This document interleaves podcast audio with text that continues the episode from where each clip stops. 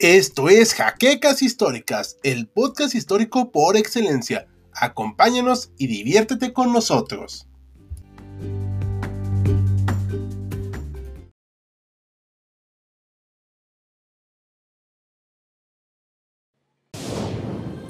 Bienvenidos a HC Historia Contemporánea, la página histórica por excelencia.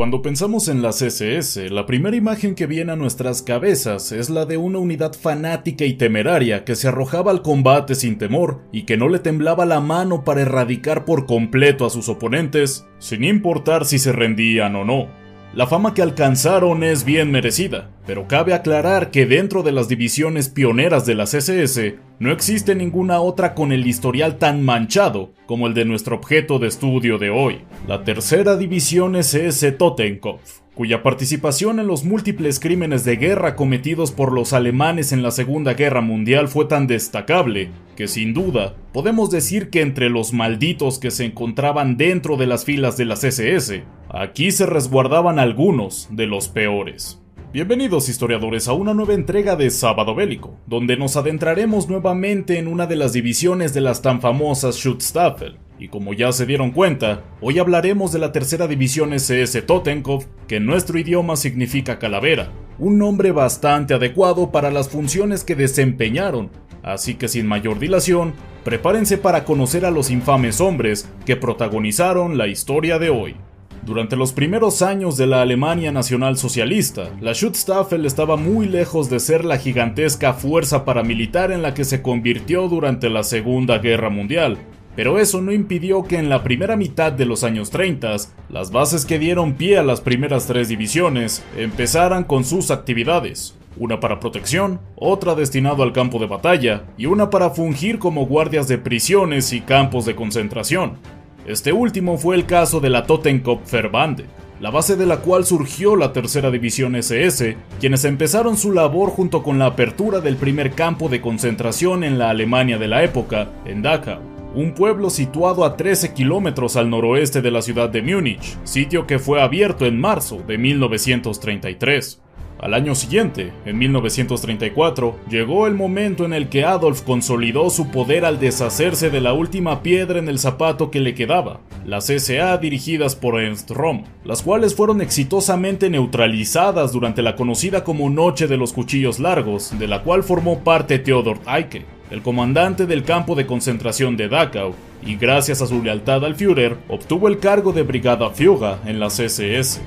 Eike utilizó su nuevo poder para reorganizar por completo la estructura de los campos de concentración y de prisioneros que existían en Alemania, los cuales eran en su mayoría pequeños, abogando por la creación de sitios de este ámbito mucho más grandes, reduciendo así su número con la intención de controlarlos de mejor manera, y para ello se requería ampliar el número de integrantes de la Totenkopferbande, quienes pasaron a tener un regimiento presente en los campos de concentración grandes que hay que fue abriendo conforme el paso de los años, llegando a ser cuatro para cuando la Segunda Guerra Mundial comenzó. Si bien este grupo de la CSS recibió entrenamiento por parte de la Wehrmacht, el mismo tardó en llegar bastante, concretamente hasta el inicio del conflicto, y previo al mismo, la formación que tenían carecía de una verdadera preparación militar, premiando la crueldad y la violencia por encima de cualquier otra cosa, aunque como buenos alemanes eran metódicos y ordenados incluso para la realización de sus torturas con los pobres que llegaban hasta sus campos de concentración,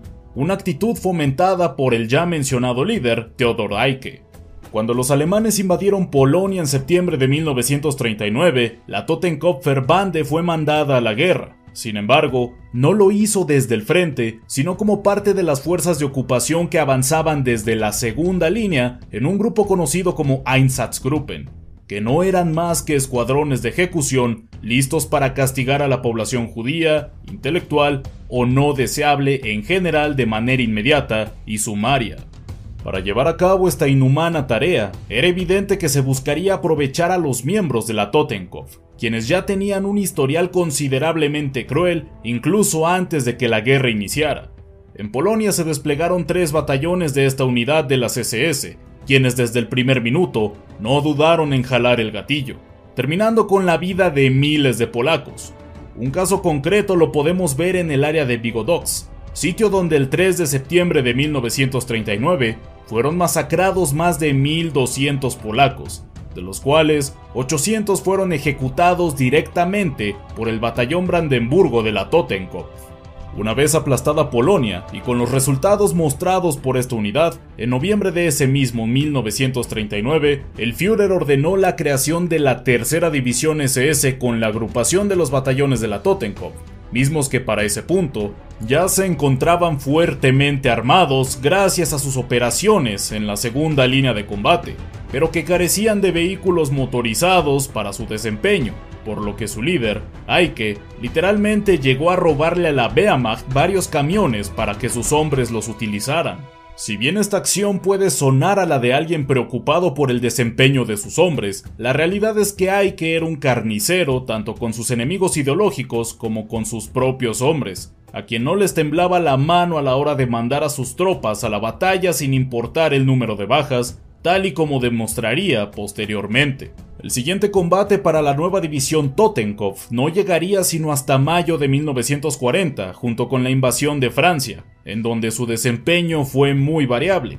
En la batalla de Arras lograron capturar a 16.000 soldados franceses, entre los cuales se encontraban gaumiers marroquíes, quienes fueron ejecutados por esta división por considerarlos como inferiores. Posteriormente, mientras la Wehrmacht perseguía la fuerza expedicionaria británica que se dirigía a Dunkerque, una fuerza blindada de importancia colisionó contra la Tercera División SS, quienes tenían únicamente artillería ligera como mejor arma para defenderse de los pesados tanques franceses, por lo que presentaron cuantiosas bajas, y este enfrentamiento no fue el único en el que perdieron una gran cantidad de hombres, pues también lo hicieron con la toma del canal de la Bassée, que había sido capturado por esta división previo al 24 de mayo de 1940. Es decir, antes de que Hitler pidiera a sus tropas que detuvieran su avance hacia el puerto de Dunkerque. Y gracias a esta acción del Führer, la Totenkopf tuvo que retroceder tan solo para volver a capturar el sitio unos días después,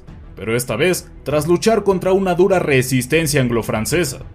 Tras la finalización de la campaña de Francia a finales de junio de 1940, la tercera división Totenkopf perdió a miles de soldados y al menos 500 oficiales, unas cifras francamente desastrosas, pero que para Aike no supusieron un problema del cual preocuparse.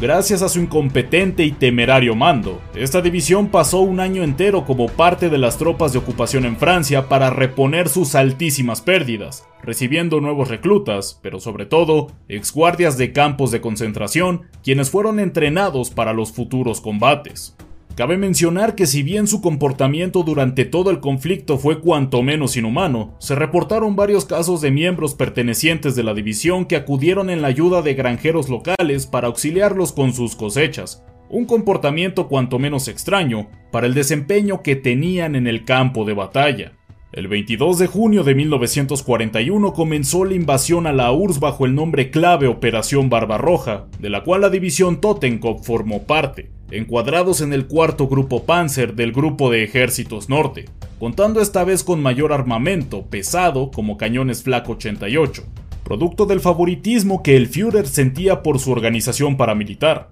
un equipamiento que le fue bastante útil a la división cuando alcanzaron la línea Stalin, donde lograron hacer más prisioneros que los vistos en Arras un año antes, y en esta ocasión teniendo muchas menos bajas durante la batalla, aunque la suerte no les duró, pues tuvieron más de 4.000 bajas cuando pelearon contra el 34 Ejército Soviético en las inmediaciones de Leningrado en el mes de agosto.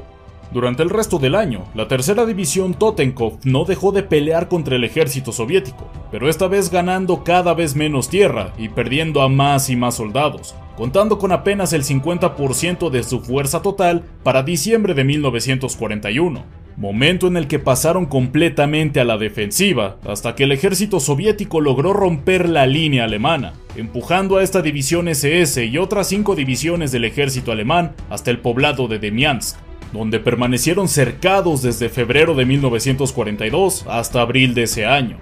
La batalla fue feroz, y durante este tiempo, la división apenas pudo recibir 400 refuerzos vía puente aéreo cuando las seis divisiones alemanas lograron romper el cerco y regresar con el resto del ejército, habían perdido más de 70.000 tropas, En el caso específico de la Totenkopf, apenas 2.700 de sus hombres, incluido su comandante, sobrevivieron, quienes fueron enviados de vuelta a Francia para descansar y entrenar a los nuevos reclutas, que para este punto serían el grueso de la división. Tras varios meses de descanso, la Totenkopf volvió al campo de batalla para brindar soporte al primer SS Panzerkorps. Si bien habían vuelto mejor armados y preparados que nunca, la situación en el frente oriental había cambiado, y la balanza empezaba a inclinarse a favor de los soviéticos. Si 1943 fue desastroso para el ejército alemán, fue especialmente duro con esta división SS. El 26 de febrero de 1943, Aike falleció tras que su avión de reconocimiento hubiera sido derribado en los preparativos para la tercera batalla de Kharkov, en la cual participó la Totenkopf, cuya victoria les permitió recuperar la moral perdida tras el fallecimiento de quien fue su líder, el cual si bien no tenía nada de consideración por sus hombres, los mismos le fueron muy leales, quienes incluso se lanzaron contra los soviéticos en el momento en el que Aike fue derribado, con la intención de recuperar su cuerpo de las manos enemigas, una misión que lograron concluir exitosamente. La siguiente misión del primer SS Panzerkorps tuvo lugar en la infame batalla de Kursk, donde se enfrentaron en solitario a un equivalente de cuatro divisiones blindadas soviéticas, sufriendo importantes bajas y obligándolos a retroceder junto con las otras divisiones blindadas alemanas. Originalmente, y tal y como sucedió con la primera división SS Leibstandarte, se tenía planeado transferir a la Totenkopf a Italia, pero el constante avance soviético hizo que una mermada tercera división SS junto con la Das Reich defendieran los escombros de Kharkov en lo que fue su cuarta y última batalla en esta guerra, dando tiempo a las unidades alemanas de la zona para escapar con éxito. Durante los meses siguientes, la Totenkopf no vio ningún descanso, pues gracias a su experiencia en combate, resultaron ser una pieza clave para mantener al ejército rojo a raya a lo largo de todo el frente, y gracias a sus acciones, fueron finalmente establecidos como División Panzer en noviembre de 1943, incrementando notoriamente su desempeño en combate, logrando destruir cientos de tanques soviéticos para finales de ese mismo año. La llegada de 1944 estuvo lejos de ser provechosa para la Totenkopf y para el resto también del ejército alemán, quien mantuvo su rol de alta movilidad brincando de un punto a otro a lo largo de todo el frente oriental, el cual se estaba desmoronando muy rápidamente. En marzo, estaban ayudando al grupo de ejércitos B a escapar dentro de Rumania, sitio en donde recibieron una fuerte cantidad de bajas, sumadas a las que ya habían presentado, por lo que en los meses de mayo y junio fueron reforzados por soldados de otras divisiones de la CSS.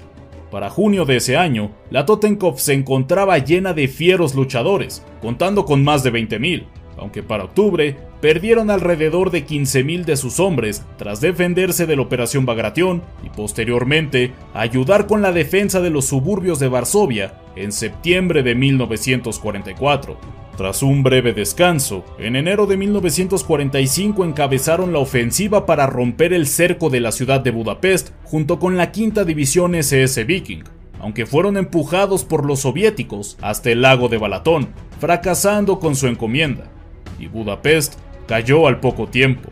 La última ofensiva en la que participaron tuvo lugar en el ya mencionado lago de Balatón, en donde se reencontraron con la Leibstandarte y la Das Reich para intentar recuperar los últimos campos petrolíferos de los que Alemania disponía. Y para sorpresa de nadie, una fuerza con escasa munición y poco combustible no pudo hacerle frente al ejército soviético en la zona, retirándose a la ciudad de Viena, y cuando los soviéticos alcanzaron a la capital austriaca, la Totenkopf tomó parte de la efímera defensa, antes de rendirse ante los estadounidenses a finales de abril de 1945. A la rendición, apenas mil soldados y oficiales que contaban con seis tanques de esta división lograron llegar con vida, quienes fueron devueltos a los soviéticos, y de una de por sí escasa cantidad de sobrevivientes, fue aún menor el número de hombres de la CSS que sobrevivieron al cautiverio soviético por su brutal actuación a donde quiera que fueron. Si bien en este video nos concentramos en dar un recorrido de su historia militar, el mismo no se libra en ningún momento de cuantiosos crímenes de guerra realizados allá donde pisaron.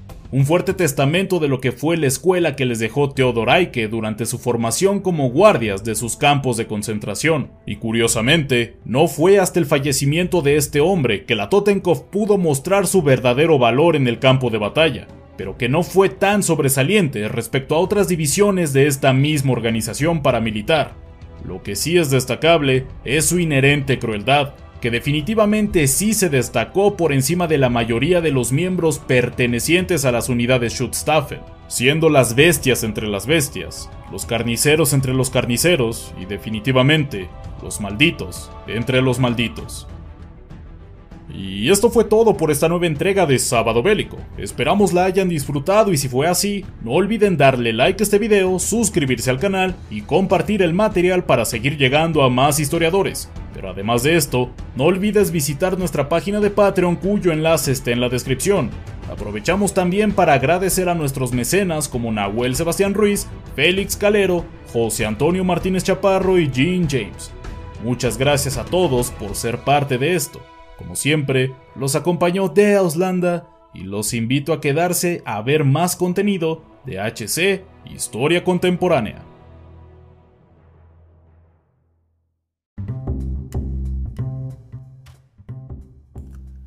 Gracias por habernos acompañado en Jaquecas Históricas, el podcast histórico por excelencia. Hasta la próxima.